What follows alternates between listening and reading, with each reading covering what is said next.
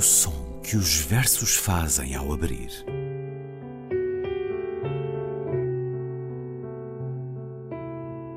Se leio um livro e ele torna o meu corpo tão frio que fogo nenhum o pode aquecer, sei que isso é poesia. Emily Dickinson. Com Ana Luísa Amaral e Luís Caetano.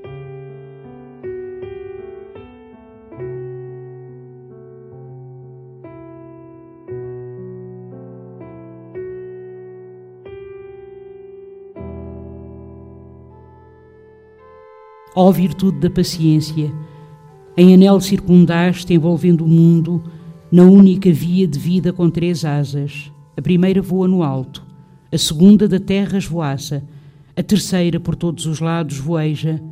Louvor a ti, sapiência, como é justo. Ó tão belos rostos, absortos em Deus, industriosos na aurora, ó bem-aventuradas virgens como sois nobres, em vós o Rei se deleitou, quando vos conferiu todos os ornamentos celestes e vos transformou em jardim de delícias, com todos os perfumes inebriantes. Dois poemas de Hildegard de Bingen, ou Hildegard von Bingen, as traduções de Joaquim Félix de Carvalho e José Tolentino Mendonça. O nosso cardeal. Ou Virtude da Sapiência e das Virgens, eh, vamos escutar mais a leitura de Ana Luísa Amaral. Olá, Luís.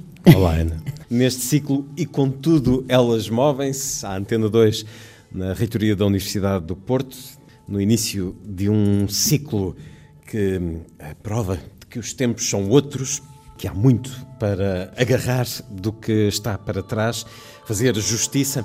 Muito obrigado por aqui estarem, por se juntarem a este programa que na Antena 2 há 120 emissões conversa à volta de um poema ou de um poeta ou uma poeta. Obrigado por este convite à Reitoria da Universidade do Porto, ao Instituto de Literatura Comparada Maravilhosa, a esta Casa Comum Extraordinária, a si, a Vice-Reitora Fátima Vieira, para a Cultura da Universidade do Porto e a todos. Hildegard von Bingen, freira mística, beneditina, foi teóloga, compositora, estudiosa, escreveu livros de botânica, de medicina, de biologia, escreveu até sobre a substância, o prazer carnal do Exatamente. sexo. Porventura iremos ouvir isso daqui a pouco. Havia quem lhe chamasse a Sibila do Reno e quem a considere fundadora do naturalismo na Alemanha. Era oriunda de uma família nobre do sul da Alemanha, tornou-se monja de um convento beneditino aos oito anos, também há quem diga aos 14. Desenvolveu estudos, mas atenção, que na altura nem todos os estudos estavam disponíveis às monjas. Algumas das disciplinas e algumas das matérias apenas aos membros masculinos do clero, o que me faz pensar o que foi preciso ela fazer e as ganas e as artimanhas para conseguir chegar ao conhecimento desenvolvido que ela de facto tinha. Passou ali 40 anos com outras mulheres de famílias nobres, deixou muitos escritos, nomeadamente os códices Chivias, que se pode traduzir, é uma abreviatura, mas eh, significa Conheço o caminho do Senhor.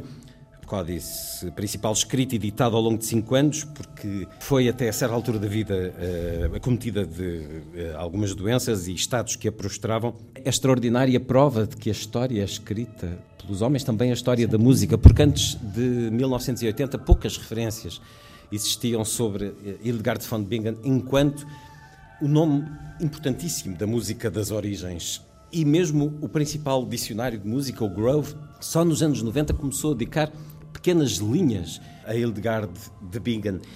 Hoje há centenas de discos, trouxe porque continuo, como a maior parte de nós, a gostar de sentir, a sentir a presença deste objeto. Hildegard von Bingen, em 1983, é gravado um disco pela soprano Emma Kirkby e o agrupamento Gothic Voices. É um sucesso de vendas, é uma descoberta. Hoje há centenas de discos por alguns dos principais intérpretes. Vamos escutar um pouco dessa música e as palavras, os poemas que dão origem a estas antífonas, mas esta mulher era acima de tudo uma fazedora. É uma mulher completa, como o Luís disse, que marcou a história medieval alemã, a história eclesiástica, portanto a história da Igreja. É curioso porque o Jornal Público, julgo que em 2012, traz um grande artigo sobre ela, em grandes parangonas. O título maior diz Inventora da lavanda é doutora da Igreja. portanto, é isto, é assim que aparece apresentada da lavanda, da água de lavanda, não é? Doutora da Igreja em 2012, apenas Exatamente, a quarta em mulher 2012, justamente, uh, com é? Bento XVI, quando ela é, é canonizada e declarada, Ora, é apenas a quarta é? mulher. A quarta é terrível, não é? Quer dizer, é uma coisa que uh, depois, além dela, foram Teresa d'Ávila, Santa Teresa d'Ávila, Catarina de Sena e Teresa de Lizia. Mas quer dizer, é única, é, é, é, realmente em 2012, é uma coisa, uma mulher que foi, repare, que se dá com papas, que se dá com imperadores, que se dá que com, os aconselha. Que os aconselha, inclusive, uma política, porque ela foi profundamente política. Há todos aqueles estudos que mostram como os conventos eram simultaneamente lugares onde as mulheres viviam uh, enclausuradas, eram lugares simultaneamente de fechamento, mas também de liberdade, porque elas aí podiam ler, podiam estudar. Era talvez dos poucos sítios onde elas podiam uh, aprofundar determinados conhecimentos que muito provavelmente cá fora não lhes eram, uh, não lhes eram. Uh, Nomeadamente o convento que ela própria vai erguer por indicação exatamente. Que, que é muito engraçado. Ela tem, ela tem uma série de visões. Ela diz há uma visão muito engraçada e muito curiosa em que ela diz aos três anos vi uma luz tal que a minha alma tremeu mas devido à minha pequenez nada pude dizer acerca disto. Aos oito anos fui oferecida a Deus para a vida espiritual e até aos quinze vi muito. Os que me ouviam ficavam admirados, perguntando-me de onde vinha e quem era. A mim surpreendia muito o facto de que, enquanto olhava no mais fundo da minha alma, mantivesse também a visão exterior e assim, mesmo aquele que não tivesse ouvido nada parecido com ninguém, fez que ocultasse quanto pude a visão que via na alma. Ora bem, a princípio, de facto, ela tinha medo, tinha receio de contar essas visões. Sentia-se, quando ela diz, presa por um grande medo, não se atrevia a dizer nada a ninguém. Mas esta poesia é feita muito de imagens, das imagens que ela tinha enquanto visões? Apesar de, como ela escrevia, se considerar, e isto é uma expressão dela, uma pobre forma feminina, eu tenho uma pobre forma feminina, dizia ela, o que é curioso é que ela conta na sua sexta visão que teria visto nobres donzelas, por isso é que eu também li aquele poema das Virgens, nobres donzelas junto a outras que com ardente amor ouviam da sua boca as palavras de Deus, das quais estavam sempre famintas. Foi Tolentino Mendonça que traduziu não, é, estes poemas que Tolentino Mendonça e, e Joaquim Félix, e Joaquim de, Carvalho. Félix de Carvalho quem traduziram estes poemas de estes textos de Hildegard von Bingen. É assim, Luís. É claro que se eu comparar, por exemplo, estes, estes dois textos que acabei de ler com um texto como com aqueles textos que nós aqui trouxemos do século XII, da Beatrice de Die, daquela trovadora do século XII, Beatrice de Die, eu, do ponto de vista, quer dizer, da qualidade, digamos assim, uh, poética, eu acho que o texto, que os textos de Beatrice de Die são para mim, têm mais qualidade que os textos de Von Bingen. Eu acho que os textos de Von Bingen são, sobretudo, compostos, isto são composições para serem cantadas, não é? Agora, eu chamo a atenção, por exemplo, no segundo que eu li, das Virgens, Uh, em vós o rei se deleitou, com certeza que isto é uma tradição. Nós temos isto também na própria Bíblia, também no Antigo Testamento, no Cântico dos Cânticos, não é? Quer dizer, a questão do prazer, da sensualidade, do erotismo, etc. Sempre. Uh, uh, no caso do Cântico dos Cânticos é um bocadinho diferente, porque é de facto o amante e o amado, o amante e a amada, não é? Mas aqui, aqui de facto, o rei é Deus, obviamente, ou Cristo, se deleitou quando vos conferiu todos os ornamentos celestes e vos transformou em jardim de delícias com todos os perfumes inebriantes. Aquilo que eu chamava a atenção é para a sensualidade que nós encontramos, para a, a exploração dos sentidos digamos assim, que nós encontramos nos poemas de Hildegard von Bingen. É, por exemplo, um outro que eu não li aqui do Espírito Santo, posso ler? Quer? Vamos a isso. Então, Ó fogo do Espírito Paráclito, vida da vida de toda a criatura, tu, Santo, que vivificas as formas, Santo que unges de bálsamos abatidos, Santo que purificas as fétidas feridas, ó sopro de santidade, fogo de amor, ó doce gozo dos espíritos, fragrância suave de virtudes nos corações derramada, ó fonte puríssima, em que se contempla como Deus reúne os estranhos e busca os perdidos, ó coraça da vida, ó esperança de união entre os membros, guarda os que foram encarcerados pelo inimigo, liberta aqueles que, presos ao cepo, a divina força quer salvar, ó itinerário irresistível que tudo introduz, nos altos céus, na terra, na totalidade dos abismos, tu todos reúnes e coliges. Graças a ti as nuvens flutuam, o éter voa, as pedras umidificam-se, as águas nos regatos merulham e a terra destila vigor na verdura.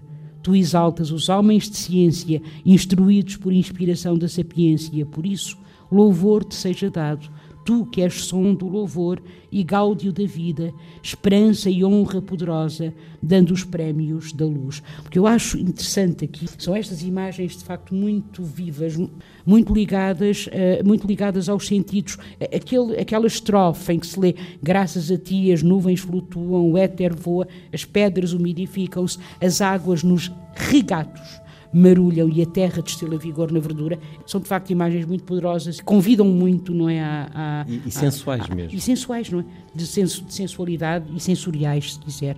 Aliás, há artigos sobre isto. Encontrei alguns artigos sobre isto na, no Academia Edu, são artigos de filósofos, em que, pelos vistos, Hildegard von Bingen, vou ler este bocadinho. Quando a mulher se une ao homem, o calor, é claro que mas também não podemos pedir mais do que isto, não é extraordinário, mesmo assim. Estamos a falar de uma relação heterossexual. De há mil anos. Mas, meu Deus, não é? Estamos no século XII. Quando a mulher se une ao homem, o calor do cérebro dela, que tem em si o prazer, faz com que ela saboreie o prazer da união e atraia a ejaculação do sêmen e quando o sêmen cai no seu lugar, esse fortíssimo calor do cérebro puxa-o e retém-no consigo, e imediatamente o órgão sexual da mulher contrai-se e fecham-se todos os membros durante a menstruação, estão prontos para abrir-se, do mesmo modo como um homem forte agarra uma coisa dentro de sua mão. Isto está no Causa et Curare de Hildegard von Bingen. Que nasceu Portanto, em 1098 Morreu em 1179, 17 de setembro. Diz-se que ela previu o dia em que ia morrer, que acho que é, é tormentoso, no mínimo. Passam 840 anos da morte de Hildegard von Bingen, uma mulher que convoca Deus e atribui a eh, responsabilidade na existência, na maravilha das coisas, mas por outro lado também procura o racional e o conhecimento sem intermediação em vários dos textos, sendo sempre esse racional que são muito musicais, não é? Com uma grande muito musicalidade, musicais. porque são próprios da liturgia enquanto canto, digamos assim, não é? Eu trouxe só por curiosidade um livro do neurologista Oliver Sacks que escreve sobre Hildegard von Bingen, atribuindo as visões que marcam a vida desta mulher a uma enxaqueca profunda, a um problema de aura, à, à questão da aura, e ele afirma e, e, defende e prova, segundo os conceitos da ciência moderna, é uma curiosidade, é uma possibilidade.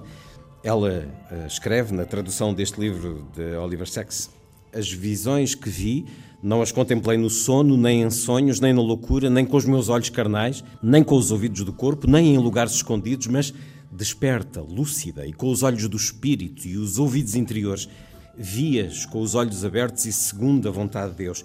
Vi uma grande estrela do maior esplendor e da maior beleza, e com ela uma multidão imensa de estrelas que caíam, que a seguiam em direção ao sul, e de súbito todas elas eram aniquiladas, convertendo-se em carvões negros, e eram lançadas no abismo, de maneira que eu deixava de poder vê-las. Ele prova como a aura que algumas enxaquecas provocam pode eh, dar origem a isto, mas isto é para ela também uma barreira, uma dificuldade, para além dos outros males de que padeceu até a determinada altura da vida, a verdade é que os ultrapassa e consegue ser o pleno no que este ciclo procura. É uma mulher das artes, e da ciência, Exatamente. do plano da política, do plano natural também. e sobrenatural. Exatamente. E uma é mística uma, também, não é? Quer mística. dizer, uma mística, uma, uma poeta, uh, uma mulher das ciências, uma política, como digo, porque realmente era preciso também grande, grande capacidade, não é? E saber, sageza. Era uma quiser, é? fazedora. É? Este convento que ela, ela o convento que ela exatamente. diz que Deus lhe pede para construir, é ela que supervisiona as obras e que colabora na arquitetura. É, é, de facto extraordinário. Atenção que nesse convento, em relação àquilo que dizia há pouco, de, as duas formas de estar enquanto uh, internas na vida monástica, o convento que ela depois ergue em Bingen, uh, as coisas serão muito mais luminosas. Há música, maioritariamente com palavras escritas por ela, há flores, há vestes brancas. É uma outra forma de viver a vida Bem mais agradável. Eu diria é? que sim. Pois claro. Vamos terminar escutando aquilo que hoje está acessível a todos, Mas durante séculos, Santo Deus, foi perfeitamente desconhecido até dos mais eruditos. Será que podemos então ouvir O Virtus Sapientiae, ou Virtude da Sapiência? É uma interpretação do harmónico Consort, a direção de Christopher Monks, com a obra de Hildegard von Bingen.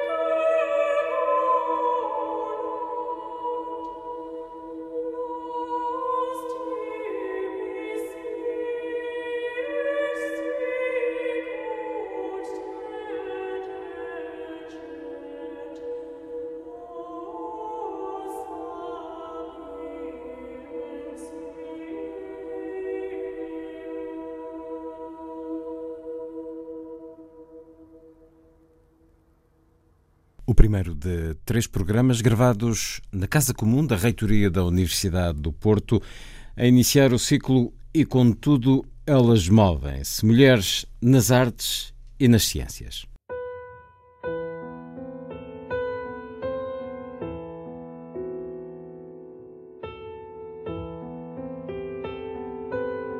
O som que os versos fazem ao abrir.